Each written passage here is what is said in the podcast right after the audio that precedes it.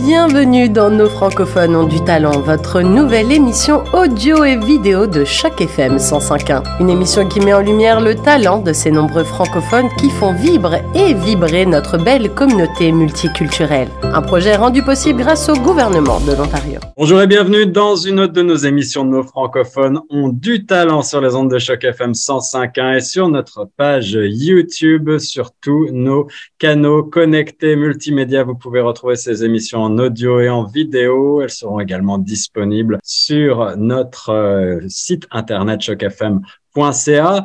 Aujourd'hui, c'est un acteur incontournable de notre communauté depuis maintenant plusieurs décennies, gestionnaire d'organismes franco-ontariens bien connus, celui du euh, comté de Simcoe notamment, et euh, directeur général aujourd'hui de l'Assemblée de la francophonie de l'Ontario, et ce depuis 2011, si ma mémoire est bonne.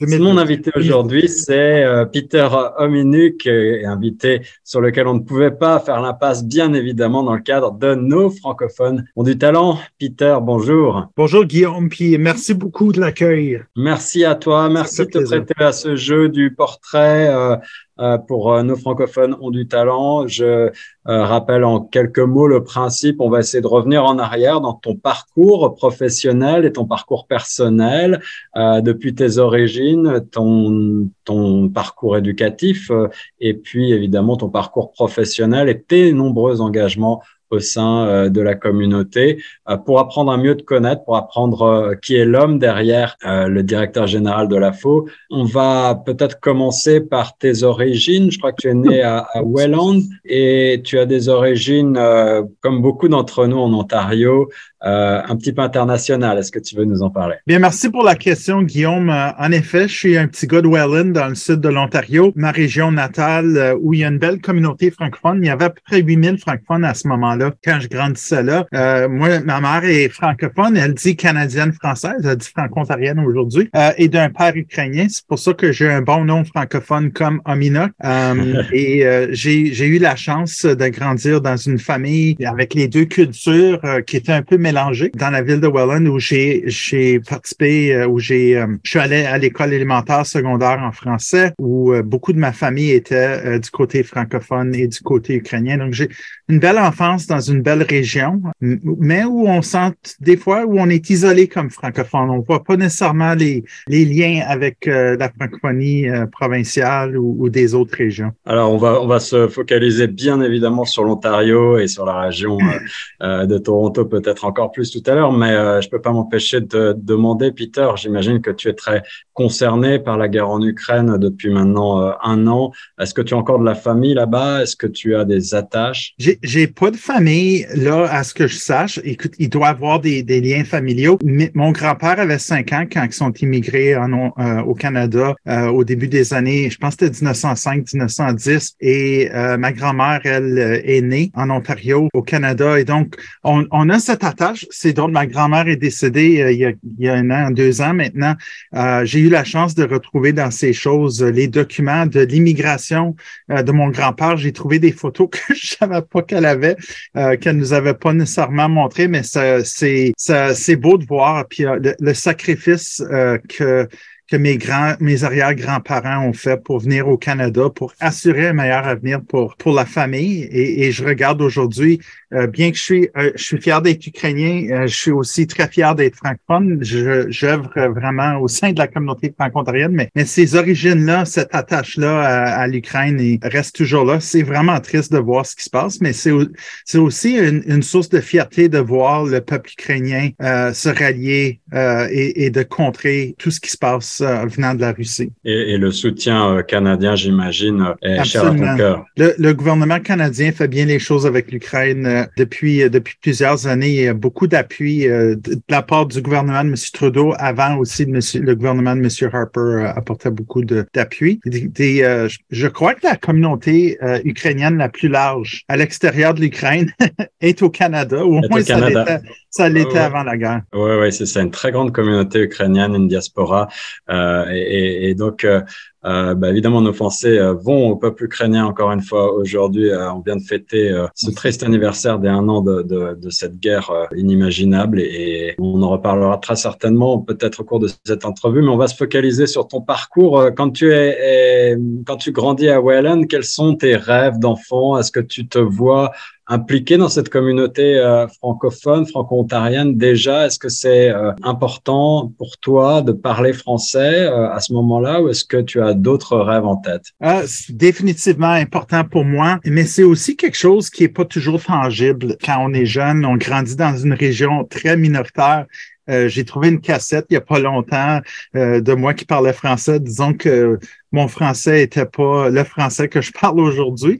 Euh, mais autour de tout ça, des belles écoles, des belles écoles publiques dans le temps. Il n'y avait pas d'école catholique dans le coin où j'ai vraiment senti mon appartenance à la, à la francophonie, l'école secondaire Confédération qui était euh, la première école euh, francophone publique secondaire euh, en Ontario. Ça a été mon école secondaire. Je me suis beaucoup impliqué au secondaire. Je me suis beaucoup impliqué dans les clubs, dans le journal d'école. J'ai été président du journal d'école. J'ai été président du club de plein air. je suis aussi devenu président du conseil des élèves. Donc, j'ai tombé dans la marmite du français quand j'étais jeune. Puis en plus de mes implications au sein de l'école, il y a des, des, des gens qui m'ont impliqué aussi dans la francophonie ontarienne à travers des organismes jeunesse comme euh, Direction Jeunesse, euh, euh, l'Association de la presse jeunesse. Donc, j'ai eu, j'ai eu la chance de découvrir un monde qui était plus large que la francophonie que je vivais à Welland, qui était quand même très bien, mais, mais on réalise qu'on n'est pas tout seul dans ce monde en termes de francophonie. Puis,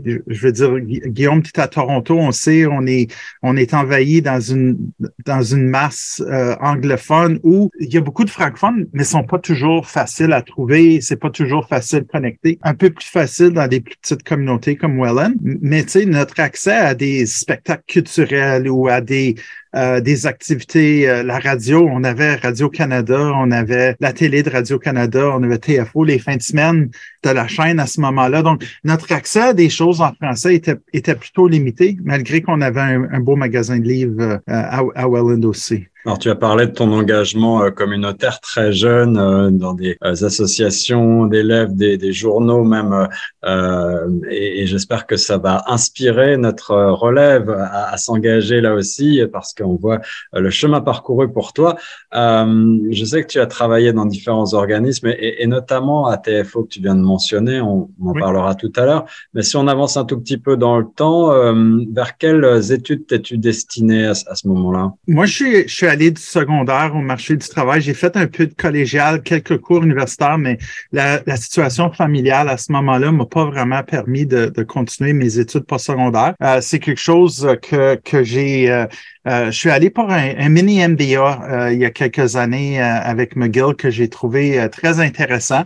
j'ai appris beaucoup de choses, mais on, va dire que j'ai appris beaucoup sur le tas au sein des organismes communautaires, puis avec les gens avec qui j'ai travaillé au cours des années. Donc, je me, je me considère très chanceux. Peut-être c'est une des raisons pourquoi je milite tellement pour les institutions postsecondaires en français en Ontario. Ça, c'est courageux d'avoir d'avoir réentrepris des études et un MBA sur le tard. Je sais qu'il y, y, a beaucoup de gens qui font ça. Mais moi, je, je, te tire mon chapeau parce que je sais à quel point il est difficile de concilier euh, la vie professionnelle et, tes nombreuses responsabilités avec ce type euh, d'études.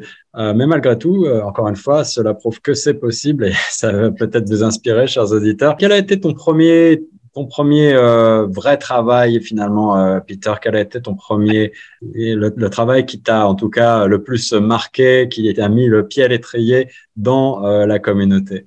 C'est drôle, euh, même au secondaire, euh, vous savez, les ordinateurs, c'était très nouveau quand j'étais au secondaire. On parle de 1983, 84, 85. À l'école secondaire, m'avait embauché pour donner des cours informatiques en français à des, à des adultes le soir. j'ai eu beaucoup de plaisir. J'ai été, j'étais un nerd. Je sais pas s'il y a une traduction française du mot nerd ou vraiment toujours très intéressé par la technologie. donc, j'ai eu la chance de, donner des cours. Par la suite, j'ai même travaillé au journal euh, de, la ville de Welland, euh, le journal anglophone, euh, où je m'occupais des camelots qui, euh, passaient les journaux. Euh, mais, mon vrai premier emploi dans la francophonie était un emploi avec l'ACFO Uranie, malheureusement un organisme qui n'existe pas aujourd'hui. mais j'étais était responsable à ce moment-là. L'ACFO avait eu des fonds pour embaucher un coordonnateur de projet pour le festival de la Saint-Jean-Baptiste à Welland, qui était un partenariat entre le Club Richelieu,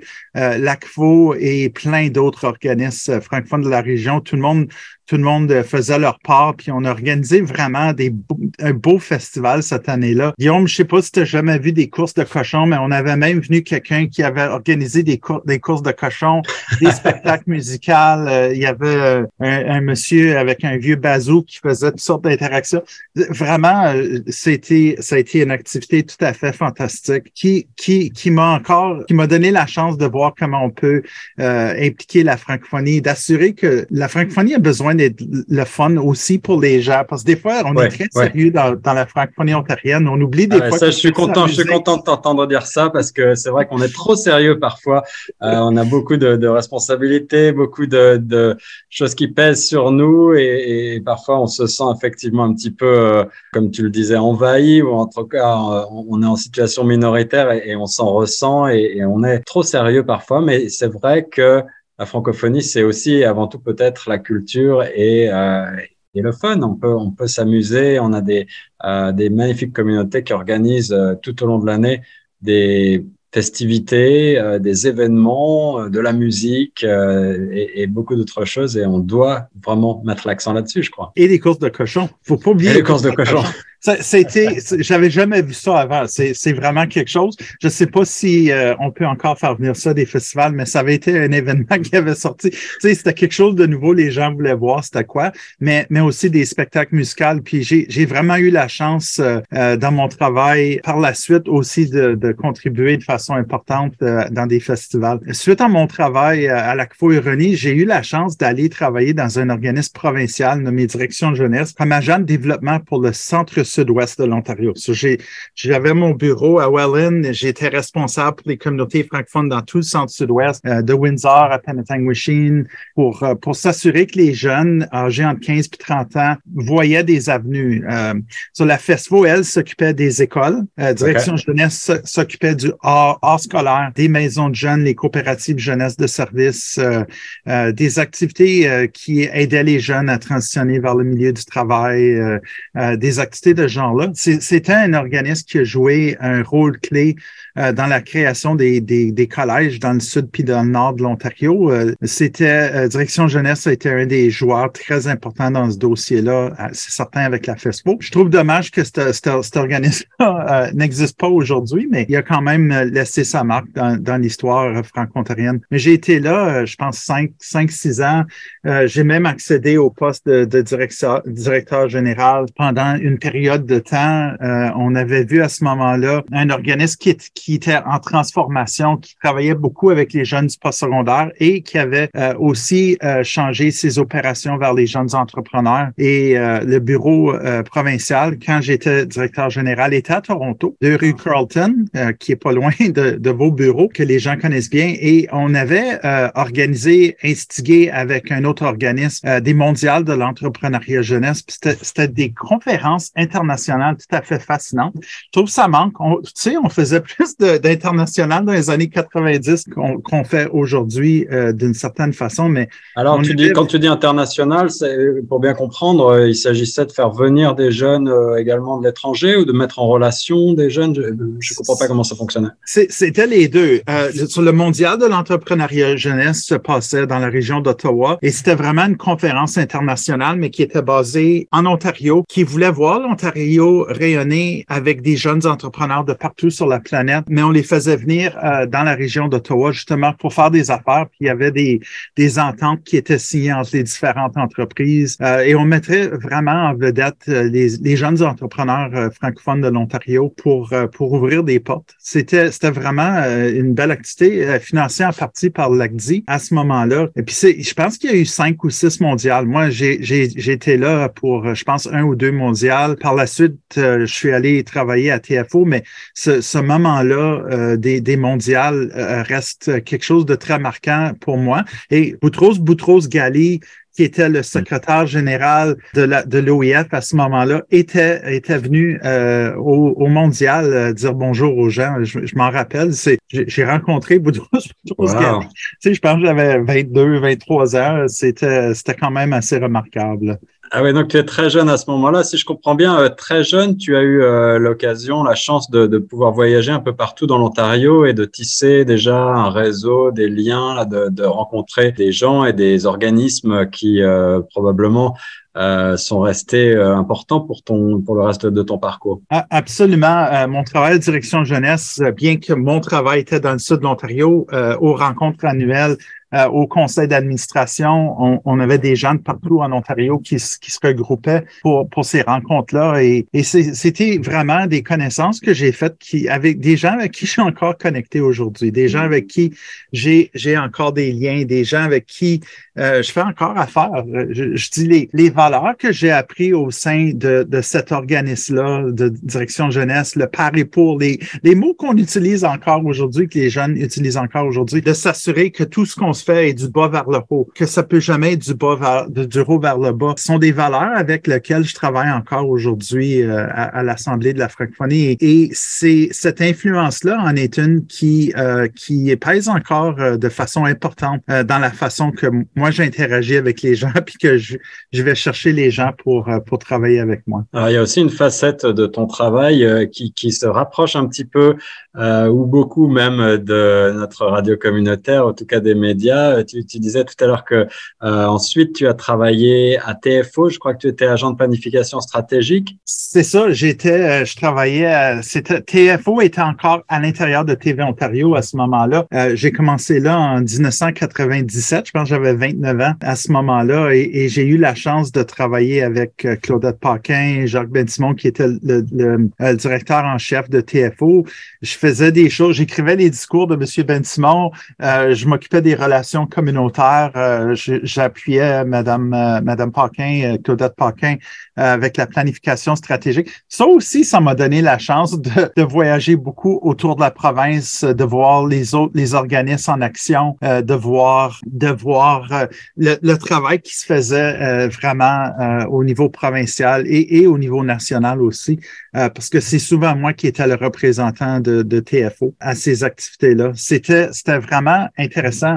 Et, et euh, c'est des moments marquants parce qu'on voit de plus, je vois de plus en plus le, le petit Welland qui voit euh, l'implication, la différence qu'on est capable de faire, la façon qu'on interagit avec les autres, euh, soit en, militant pour des, des, collèges euh, au sein de direction jeunesse, de voir le travail, l'influence qu'on est capable d'avoir au sein de TFO. C'est des moments qui, qui, qui sont marquants. Euh, oui, tu as, un souvenir en particulier lorsqu'il s'agit de TFO, peut-être un souvenir marquant ou une rencontre qui t'a qui t'a inspiré ou peut-être un accomplissement que tu voudrais que tu voudrais euh, mentionner ici? Le, travail de TFO, euh, c'était, il, y a les, il y a les relations communautaires, mais il y avait aussi la vente du signal de TFO à l'extérieur de l'Ontario. J'avais appuyé Claudette Paquin avec ce travail-là. Moi, à un moment donné, j'ai fait partie de coupures qui ont eu lieu parce que le gouvernement provincial voulait euh, voulait que TV Ontario se sente un peu plus sur les nouveaux médias. On était, je pense, une quarantaine en 2000 euh, qui ont euh, qui ont été euh, remerciés de nos services. Hein. Mais ça, ça, a été ça a été on venait de rentrer, je pense qu'un million et demi justement pour aider la prévention francophone.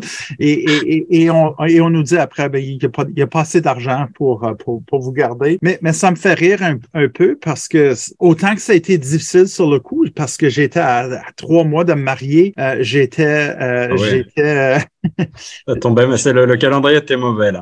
c'est ça, mais quand je regarde, c'est peut-être une des bonnes choses dans ma vie qui est arrivée. Pas, j'adore TFO, j'adorais TV Ontario, mais ça m'a, ça m'a poussé à faire des nouvelles choses que j'aurais peut-être pas fait et je serais peut-être pas où je suis aujourd'hui si c'était pas de, de cette, de cette, cet incident-là, on va dire, à, à, ce moment-là, en, en, en 2000. Ensuite, après cette, cette transition euh, de 2000. Donc, euh, quels sont tes nouveaux engagements? Engagement à ce moment-là? Mais c'est là que j'ai découvert euh, la clé de la baie. La clé de la, baie. c'est à ce moment-là? Oui, je suis arrivé là en 2000. Le, le 1er août, je pense que je débutais. Je me suis marié le 12 août. Donc, tout ça s'est passé en même temps. mon épouse avait m'a suivi dans cette région-là. on a passé 11 ans dans, dans le coin de, de, la, de la baie georgienne, dans le coin de Barrie, Penetangwishing. Des moments vraiment, vraiment intéressants. Des, des gens incroyables. Euh, cette communauté et, je dois dire, l'eau me manque encore. La, baie georgienne, mm. elle, a, elle, a, un élément magique qui, qui me manque dans la région d'Ottawa aujourd'hui. Ah on ne dira pas aux gens d'Ottawa. On, on, est, on est à Toronto en ce moment. Mais moi, j'arrive à la clé de la baie. C'est un organisme qui euh, venait de fusionner à trois organismes existants euh, il y a peut-être deux, trois ans avant, qui était encore, euh, qui était commencé à être solide, mais qui, qui, qui était encore un petit peu ballottant, on, on dirait. J'arrive, il y a une équipe de cinq personnes, c'est le centre culturel, c'est la radio communautaire et la cour régionale qui sont combinés sous ce, ce même chapeau dans, dans un édifice historique de grande importance dans cette région-là. C'est la clé de la baie, c'était le centre d'activité française, mais ça a aussi été l'école de la résistance euh, qui est tellement importante euh, dans, dans l'histoire ah. franco-ontarienne des luttes scolaires qui, qui ont eu lieu. Puis il y a quelque chose de mythique euh, au sujet des gens de Penetanguishene, La Fontaine, puisqu'il y a une réputation de gens qui se sont battus, qui se sont ralliés, euh, une communauté qui s'est tenue pour aller chercher son école euh, secondaire à ce moment-là. Puis cette lutte-là, elle a été très marquante au sein de cette communauté-là. J'ai eu la chance de, de, travailler là. Comme je dis, j'arrive, il y a, il y a, il y a 5-6 employés. Je pars 11 ans plus tard, on était 60. Donc, le développement communautaire qu'on était capable de faire dans cette région-là a été vraiment intéressant. Euh, Absolument extraordinaire. Donc, on peut dire vraiment que tu as, tu as transformé euh, cet organisme communautaire. Euh, c'était, oui, c'était vraiment intéressant parce qu'on avait la, radio communautaire qui était comme le cœur de la communauté, mais qui, qui avait des difficultés financières. C'est pas toujours évident. Je veux dire, tu sais, la vente de publicité dans des petites communautés, la vente de publicité en français, c'est pas toujours facile. Tu es toujours en train de courir après des subventions. Puis c'est à ce moment-là, la Clé de la baie avait une entente avec le Collège boréal, euh, le Collège euh, euh, des Grands Lacs dans le temps, puis le Collège des Grands Lacs était, était en train de fermer à ce moment-là, mais la Clé de la baie avait l'entente pour gérer le centre d'emploi. Et quand le Collège a fermé la Clé de la baie, on a repris l'opération directe du centre d'emploi à Penetanguishene et, et je pense que c'est là que j'ai réalisé que mon approche entrepreneuriale pouvait apporter beaucoup. On a, on a rajouté ça. Par la suite, on avait fait une étude sur les besoins de la petite enfance dans le comté de Simcoe. À ce moment-là, il n'y avait pas de garderie dans cette région-là. Il n'y avait pas de centre de la petite enfance. On a mis en place des centres de la petite enfance. On a, la, Clé de la Baie avait eu la plus grosse subvention euh, dans la province à ce moment-là pour ouvrir deux centres de la petite enfance, un à Penetanguishene, un à Barrie. Et, et, ça, ça a été, ça a été intéressant, puisque la radio a, été un des éléments importants parce que la, la, radio est devenue le véhicule de communication à ce moment-là. Par la suite, on a ouvert sur, sur une période de plusieurs années six On a rajouté euh, par la suite même des services de travail, de travailleuses sociales à la communauté. Quand je pense à mes années dans le comté de Simcoe, les liens que j'ai pu tisser avec des groupements anglophones ont été vraiment clés. Euh, je disais, je, je, suis prête à souffrir pour ma communauté. Je vais parler anglais pour que les francophones puissent avoir des services en français. J'ai appris comment euh, travailler avec d'autres. j'ai fait partie d'une coalition pour les enfants et les familles dans le comté de Simcoe. J'étais le seul francophone autour d'une table de 50 euh, DG d'organismes. Et euh, je me sentais souvent comme la police francophone dans les premières années. C'est What about the French services? Et, et, puis, à un moment donné, j'ai plus été obligé de le faire. Euh, les gens ont commencé à le faire pour moi. Puis je pense, tu sais, des fois, c'est pas ce que tu demandes, c'est la façon que tu le demandes. C'est, c'est, c'est, des, des leçons importantes. Puis on a pu tisser des liens avec d'autres organismes qui ont commencé à nous dire on va vous contracter nos services en français parce que ça fonctionne pas chez nous. Puis on pense que au sein d'une équipe qui, qui, peut offrir des services en français, euh, ça peut bien fonctionner. C'est un peu comme ça qu'on a, on a réussi à aller chercher, chercher euh, certains euh, services. Alors, c'est ça la recette du succès, c'est de faire beaucoup de lobbying, si tu me, par, si tu me pardonnes le, le terme anglophone, et, et d'aller convaincre les décideurs, d'aller vraiment au, au, devant et de, et de porter les services en français pour que de pousser à ce que les services en français soient développés dans les régions? Oh, oh, oui, puis quand je regarde, comme je t'ai dit, je suis arrivé, il y avait un budget de peut-être 500 000 5, 6 employés. Quand je suis parti 11 ans plus tard, on avait 60 employés, un budget de 2,7 millions. Et cet organisme-là va encore bien. Et j'entends dire que le budget est entre 3 et 4 millions aujourd'hui, euh, que l'équipe est encore plus grande euh, et qu'il y a encore plus de services qu'il y avait avant.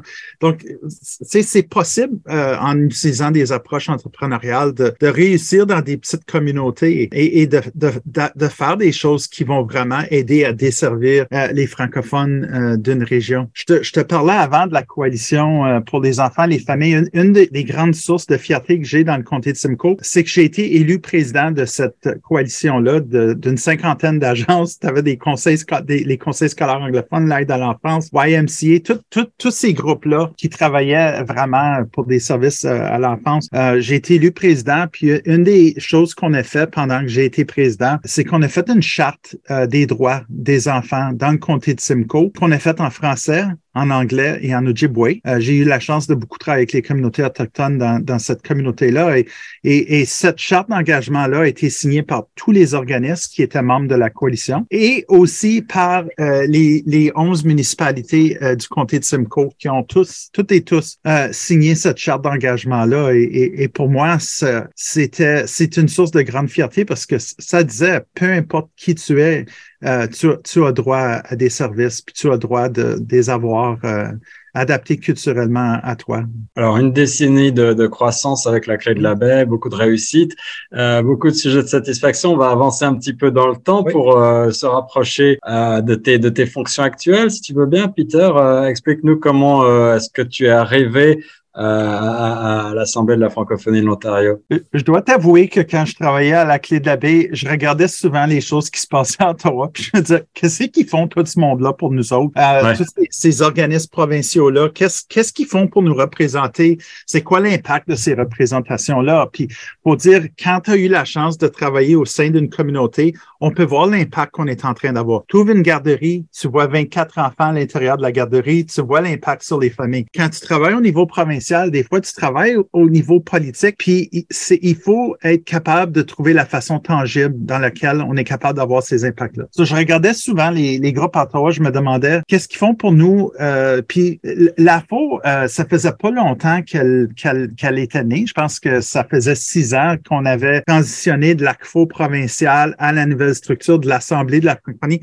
beaucoup plus englobante avec beaucoup plus de membres, euh, puis vraiment une, une membriété ouverte d'associations locaux, régionaux, provinciaux, euh, ainsi que des institutions et des individus. Et moi, qui avais tombé dans la marmite quand j'étais tout jeune, qui participais aux assemblées générales annuelles de, de l'ACFO euh, de l'ACFO provincial et, et de l'AFO depuis euh, depuis plusieurs années, je, je, me suis dit je veux je, veux je veux aller travailler là, puis je veux faire cette différence là. Je me sens prêt pour ces défis euh, suite au travail que j'avais fait à la clé de la baie. Et donc j'ai déménagé la famille. À ce moment-là, on avait deux enfants, j'étais encore jeune. mon épouse qui me suit toujours. Je suis très chanceux.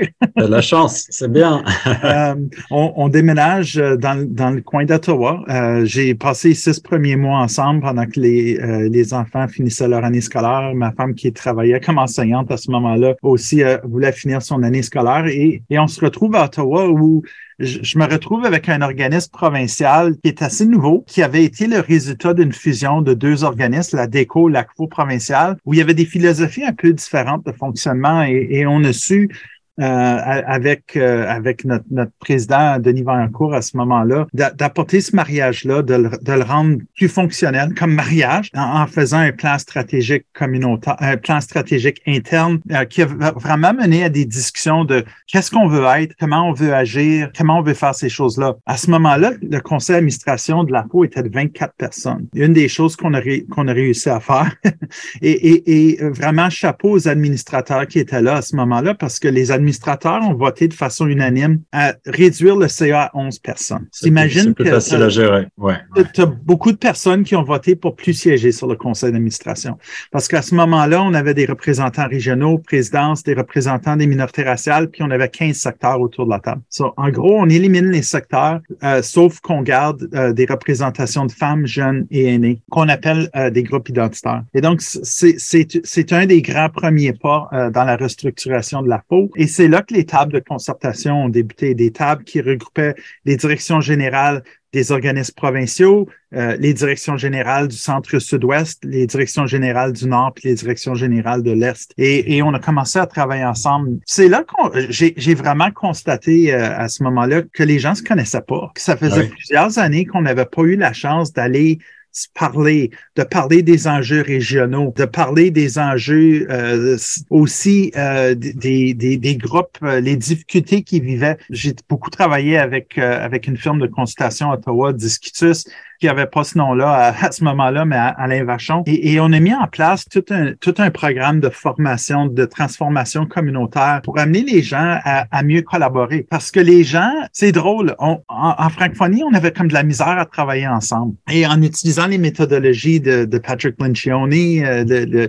euh, les, les, tests DISC, qui sont un peu des tests de personnalité, on a fait ça dans toutes les régions, auprès de toutes les directions générales. Et on s'est donné comme un cadre de travail dans lequel on disait, voici les règles du jeu, comment nous, on va travailler ensemble comme communauté. Et, si j'en parle, parce que ça devient très important euh, quelques années plus tard, mais cette capacité-là de, vouloir, de, de, vouloir, de pouvoir, de dire, on n'est pas des compétiteurs, on est des collaborateurs. On est, on est, oui, on va compétitionner des fois pour des fonds, mais si on collabore, peut-être qu'on va aller chercher plus de fonds. On va s'entraider aussi. On va se connecter avec des gens d'autres communautés. Parce que les gens de Welland puis les gens de Windsor vivent les mêmes problématiques. Les gens de Toronto vivent les mêmes problématiques que les gens dans d'autres communautés aussi. Les, les, les, les, communautés vivent les mêmes problématiques, mais on pense qu'elles sont uniques à nous. Et, qu'on soit une grande communauté ou une plus petite communauté, ces éléments-là deviennent vraiment importants dans, dans l'interaction humaine. Et, ça, ça, a été, ça a été marquant. Donc, on, on voit ce travail-là euh, qui a été fait euh, on voit la FO jouer un rôle de plus en plus politique. Quand je suis arrivé, on, faisait, on, commençait à faire un peu de travail politique, mais on se limitait beaucoup au gouvernement euh, ou à des francophones qu'on connaissait au sein du gouvernement. Aujourd'hui, la machine politique de la FO, elle est beaucoup plus forte, beaucoup plus influente euh, qu'elle était à ce moment-là. Et, je veux dire, on, va parler sans doute de la résistance dans quelques minutes, mais tu sais, ça a été des éléments marquants qui a changé un peu euh, le ton de discours, la, la, méthode de discours avec euh, avec le gouvernement provincial. Alors avant la résistance, euh, moi je suis arrivé ici en, en 2015 et j'ai découvert les célébrations du 400e anniversaire. J'imagine que tu veux peut-être nous dire quelques mots parce que moi j'ai découvert en, arrivant une communauté vibrante, dynamique et, et, aussi portée sur son histoire. moi qui suis historien de formation, j'ai été charmé par ces célébrations. Alors j'imagine que tu as eu un, rôle euh, important à y jouer. Oui, la, la FO euh, s'est retrouvée à un moment donné à la demande du gouvernement de l'Ontario de reprendre le mandat de l'organisation de ce qu'on a appelé des commémorations. Euh, c'est des célébrations pour les francophones. Ça n'était pas nécessairement des célébrations pour les peuples autochtones euh, qui étaient au, au, au Canada avec l'arrivée de Samuel de Champlain, mais le 400e anniversaire de l'arrivée de Samuel de Champlain, qui, qui avait été, qui est un moment vraiment marquant dans la francophonie ontarienne. C'est là les, les Français sont allés dans le coin de Penetanguishene. C'était pas Penetanguishene le temps, mais qui a rencontré le chef euh, Wenda Turon. Euh, et, de là découle cette, commémoration à travers toute la province de l'Ontario. Euh, la FO a, su aller chercher des fonds pour assurer qu'il y ait des activités un peu partout dans la province. la ville de Penetanguishene, où les gens de cette région-là ont mis le paquet, sont allés chercher des subventions importantes aussi pour la transformation d'un parc riverain. Si jamais vous avez la chance d'aller, je vous conseille d'y aller l'été, au parc riverain à Penetanguishene où euh, il y a une statue de Samuel de Champlain qui rencontre le chef autochtone. Il y a des statues de joueurs importants euh, aussi. À ce moment-là, la, statue est géante. Je pense qu'elle elle a 20 pieds. Euh, il y a aussi d'autres éléments historiques du temps. L'astrolabe de Champlain, il y a un astrolabe de 20 pieds de qui a été construit dans le parc aussi. Mais à travers toute la province, des activités et hors de la province. Une des choses que la FO avait réussi à faire, c'est aller chercher des fonds pour assurer des activités en Ontario. Mais on on est allé chercher des fonds aussi pour euh, faire un peu de travail à travers le Canada et on avait un genre de, kiosque interactif qui était un genre de vidéomaton que les gens pouvaient s'enregistrer dans le canot euh, à ce moment-là, qui, ont eu la chance. et ça, on est allé à, Québec, on est allé à Chétican, au Nouveau-Brunswick. il y a eu des, des visites aussi du vidéomaton à travers la province de l'Ontario, mais c'était là qu'on a commencé à, tisser des liens avec les francophones hors Québec. Je veux dire, il y en a à travers euh, l'histoire franco-ontarienne, à travers la FCFA et d'autres, mais c'est là qu'on a connecté particulièrement avec la ville de Québec. Euh, il y avait les fêtes de la Nouvelle-France qui sont devenus un partenaire important de la FO euh, autour du 400e. Vous savez, une des choses qui a été construite pour le 400e, c'est une genre de statue géante de Samuel de, de Champlain. C'est pas une statue, je devrais dire, c'est une, une genre de marionnette de 20 de haut, si je me rappelle bien, qui fait partie de la parade des fêtes de la Nouvelle, euh, de la Nouvelle-France à tous les ans dans la ville de Québec. Ça, c'est un festival magnifique si jamais vous avez la chance. Et le, euh, je sais pas si vous êtes déjà, des gens qui écoutent, si vous êtes déjà allé à la ville de Québec, vous connaissez euh, les, euh, les portes d'entrée qui sont immenses. Le, Samuel de Champlain rentre juste en dessous, en dessous de cette, dans cette entrée magnifique en pierre à la ville de Québec. Donc, c'est un leg qu'on laisse là. Euh, Samuel de Champlain euh, nous, nous appartient toujours, mais c'est la contribution de l'Ontario au fait de la Nouvelle-France tous les ans parce que Samuel de Champlain a une carte de l'Ontario euh, sur ses vêtements qui sont là. Alors ça, c'est des célébrations du 400e anniversaire de la présence C'est des célébrations. puis je trouve qu'on a commencé comme communauté à être un peu plus fiers d'être francophones. On, on, oublie, tu sais, on a dit avant, c'est important d'avoir du fun, mais des fois, on, on oublie d'avoir du fun. et, et, et, aussi euh, de se souvenir de l'histoire de cette présence francophone et bâtir aussi euh, euh nos racines là-dessus. C'est intéressant d'avoir, de, de, savoir d'où l'on vient, en tout cas du point de vue linguistique, même si on vient des quatre coins du monde et si on vient d'arriver au, au, Canada et en Ontario, c'est quand même très intéressant de connaître un petit peu cette histoire de la présence francophone en Ontario. Ça, c'était le versant euh, positif, j'allais dire, qui nous a rassemblé euh, ces célébrations du 400e. Ensuite, euh, un autre événement dont on va parler nous a rassemblé de nouveau, mais là, j'allais dire, c'est un, un, événement qui malheureusement euh, reste dans la mémoire par euh, l'onde de choc qu'il a, qu'il a créé, mais euh, aussi parce qu'on y a beaucoup perdu, entre guillemets. Je veux parler évidemment de ce fameux jeudi noir, comme on l'a appelé, et c'était en 2018, et, du mouvement de la résistance qui s'en est suivi et qui là aussi nous a en quelque sorte soudés de nouveau. Absolument. Le,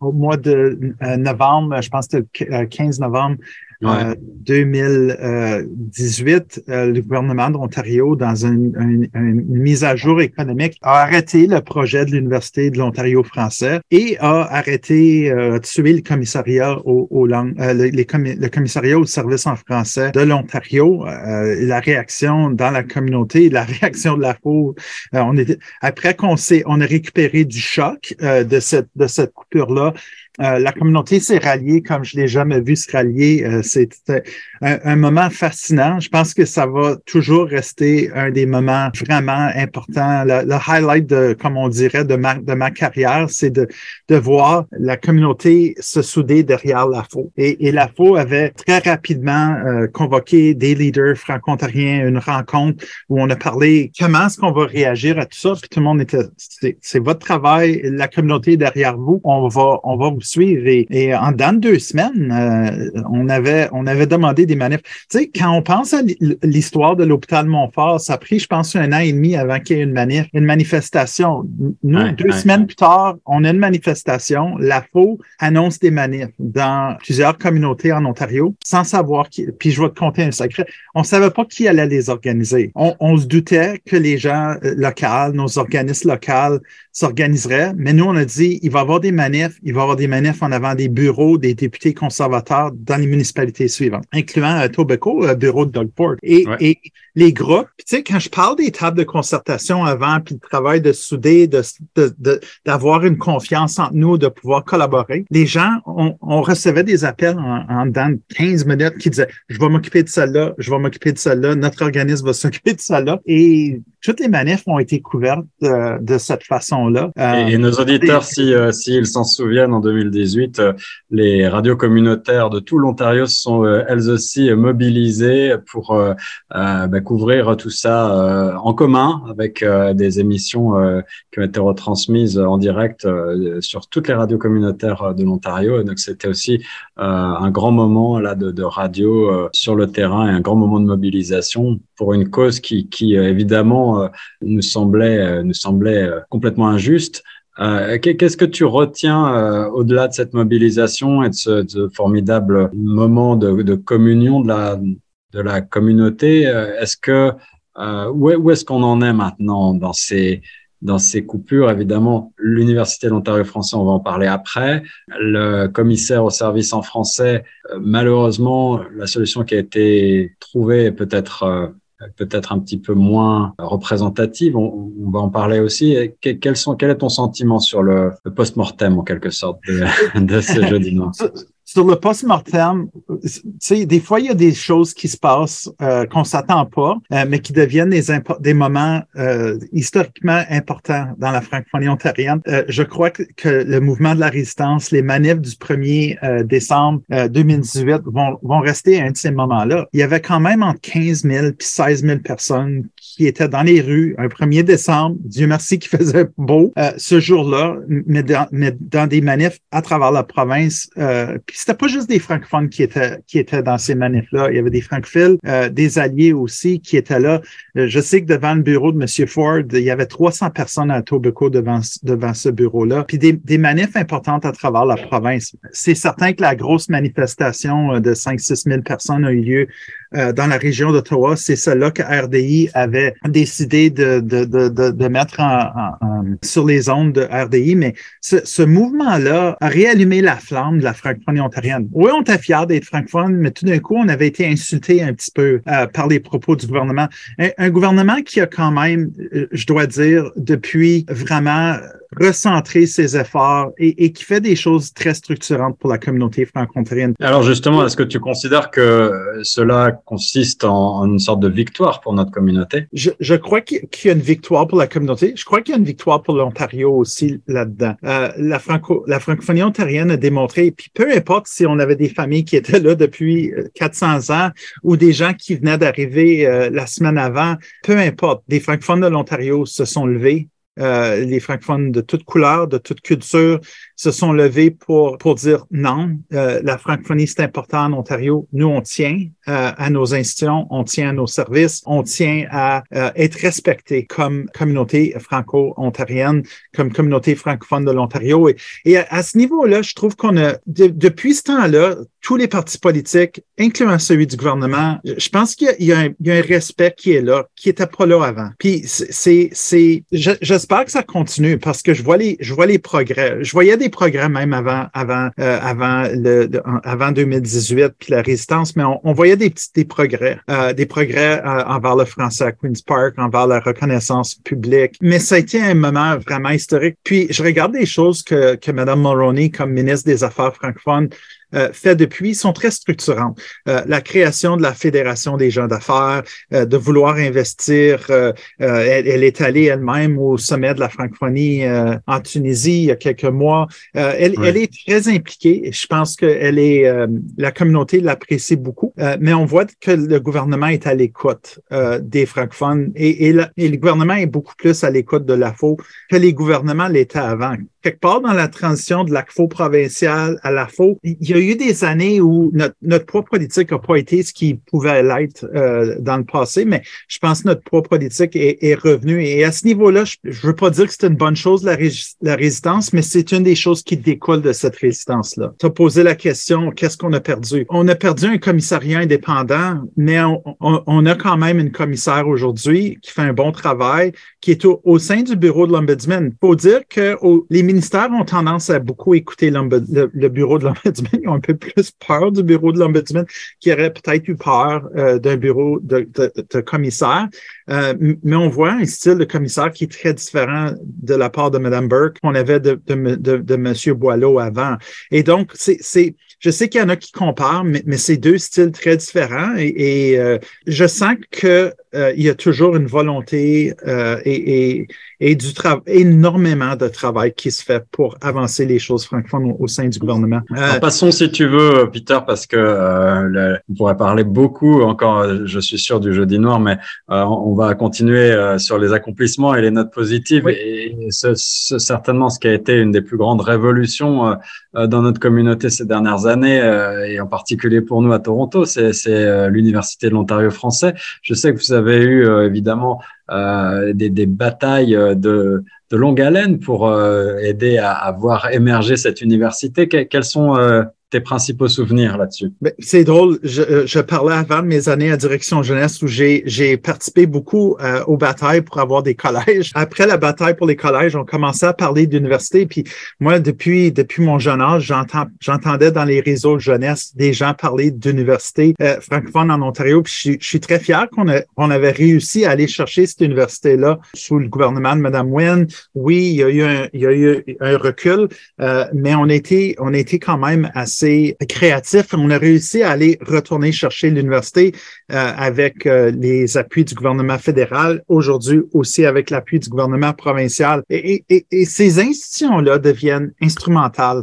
Euh, les francophones du Sud, la démographie a changé beaucoup, beaucoup, beaucoup depuis que je suis jeune. C'était la région avec la plus petite population francophone.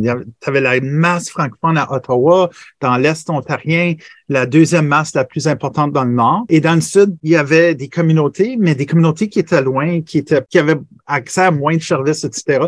Donc, d'avoir des institutions, particulièrement euh, à Toronto, devient quelque chose de très important. Puis l'arrivée de l'université va donner ça. Ça va prendre du temps. On comprend que couvrir une université, c'est pas quelque chose qui se fait du jour au lendemain. la plupart des universités en Ontario existent depuis des centaines, une centaine d'années, une cinquantaine d'années. Donc, il y a, y a du travail à faire, mais euh, je crois que à, moyen long terme, ces institutions-là deviennent vraiment essentielles. Puis l'université va rayonner à Toronto, mais va rayonner auprès du gouvernement, mais va aussi rayonner sur la scène internationale parce que euh, l'économie euh, canadienne, beaucoup, beaucoup basée à Toronto, vous le savez, vous vivez à Toronto, mais, c'est souvent le, pouvoir économique qui est là.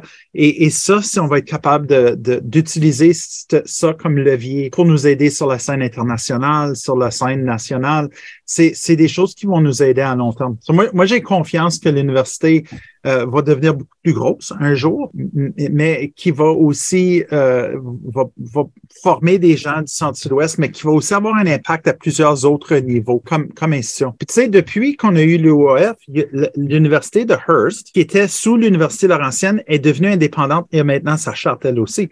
L'Ontario français qui avait pas d'université il y a dix ans, en a deux maintenant qui sont qui ont leur charte, sont indépendantes. Et, et je crois sincèrement dans la prochaine année qu'on va voir une troisième université qui est celle de l'université de Sudbury euh, dans la région de Sudbury euh, avec tout ce qui s'est passé à la Laurentienne, je crois que les francophones n'ont juste plus confiance dans l'Université Laurentienne, n'ont plus confiance dans ce modèle bilingue-là et, qui vont demander une institution pareille pour les francophones qu'on va éventuellement avoir. On va, en avoir, avoir eu trois universités euh, entièrement francophones pour, euh, qui se joignent à nos deux, à nos deux collèges. Donc, ça, devient des éléments très importants de, de structure, d'institutions qui viennent aider à pérenniser notre, notre communauté. Parle-moi, pour terminer, Peter, et puis après, on va recentrer sur, sur toi pour vraiment boucler la boucle, mais le, le, chantier, j'imagine, sur lequel vos yeux sont rivés actuellement, bah, c'est la loi de, la, de modernisation des langues officielles. Est-ce que euh, bon, ça a pris un peu de retard euh, et puis euh, j'imagine qu'il y a de nombreux ajustements encore qui attendent, mais euh, tu es confiant sur le fait que cette loi va nous aider à, à véritablement euh, moderniser les services en français? Bien, il y a deux lois qui, euh, qui, qui, ont été modernisées, sur lesquelles les le gouvernement fédéral et provincial travaillent.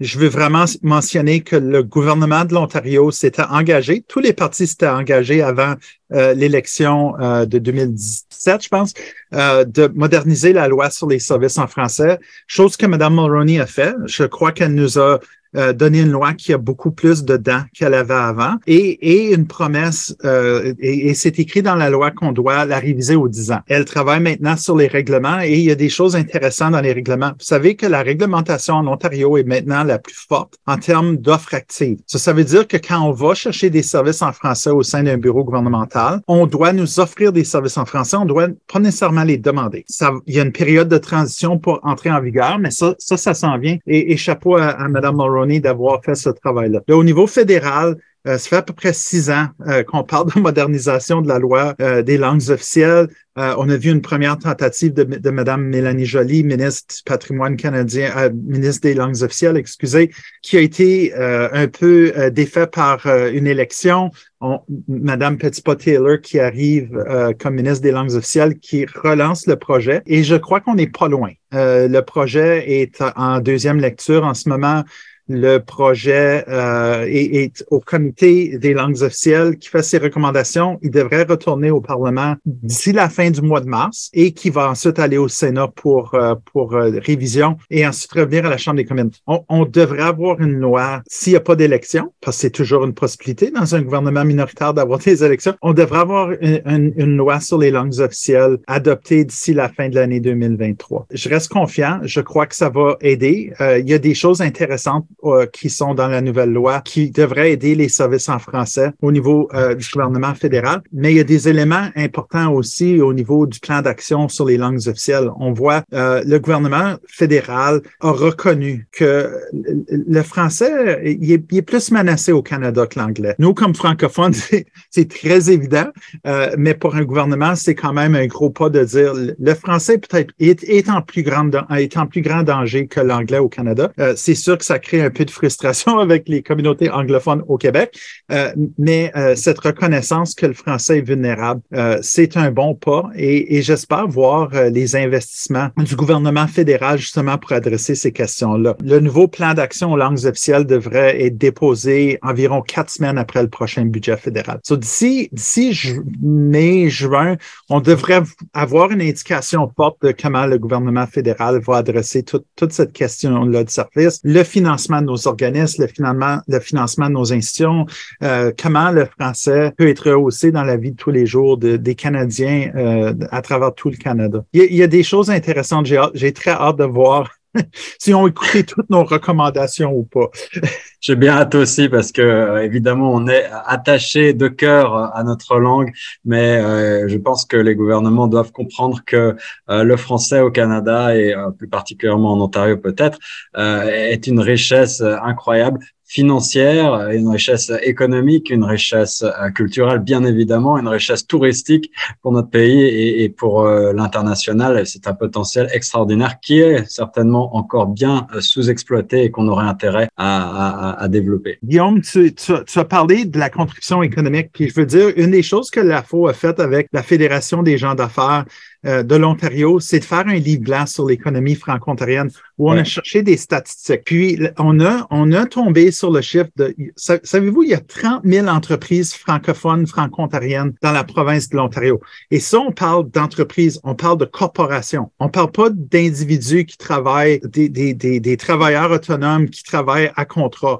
Ça, c'est, ça, c'est un autre 20 000 si tu rajoutes aux 30 000. Mais la contribution économique les francophones en Ontario, à cause de ça, est de 80 milliards de, dollars par année à l'économie ontarienne. C'est des chiffres qui sont absolument incroyables. Les chiffres étaient plus hauts que je m'attendais, mais sont peut-être sous-estimés quand même parce que c'est difficile des fois de savoir c'est qui un francophone puis qu'est-ce que tu fais. Euh, mais, si tu rajoutais le chiffre des, des travailleurs autonomes, des gens qui travaillent à contrat, euh, qui sont aussi des qui sont aussi des entreprises, mais qui travaillent sous leur propre nom, la contribution économique des francophones de l'Ontario doit être encore plus importante. Et, ça, ça, devient des leviers importants parce que ça, c'est le type de choses que le gouvernement dit, OK, il y a une contribution importante. Puis quand la FO parle au gouvernement d'ouvrir des, euh, des nouveaux marchés à l'international, d'utiliser l'OIF comme levier pour développer des nouveaux marchés, pour créer des nouvelles relations d'affaires, il y a plus d'écoute. Euh, puis il n'y a pas juste la FO qui le dit, il y a la Fédération des gens d'affaires, les autres organismes économiques, mais, mais il y a une écoute et, il y a une reconnaissance de l'importance que ça joue au sein de l'économie ontarienne. Pas juste la culture, là, tu sais, il y a, il y a des choses dans toutes les sphères euh, ontariennes. Le français, c'est un atout indéniable. On ne cesse de le répéter sur nos ondes. Nous, on le sait, faut le dire aux Anglais des fois. Oui, il faut le dire. Peter Dominique, merci beaucoup de t'être prêté à ce jeu du portrait. Pour terminer en, en, un mot, quels sont les chantiers principaux sur lesquels tu te penches en ce moment ou sur lesquels tu vas te pencher dans les mois qui viennent? Et puis, quels sont, quel serait ton rêve pour la communauté francophone? À l'avenir? Ben, je te, dirais que les chantiers d'importance pour la FO en ce moment, c'est le dossier de santé en Ontario. On a reçu un mandat des membres de Concentrer Plus, alors que la santé en Ontario est, très fragile. Il y a des opportunités pour améliorer les services euh, de santé en français à la population. Euh, L'autre dossier que je regarde beaucoup, c'est le dossier de l'international.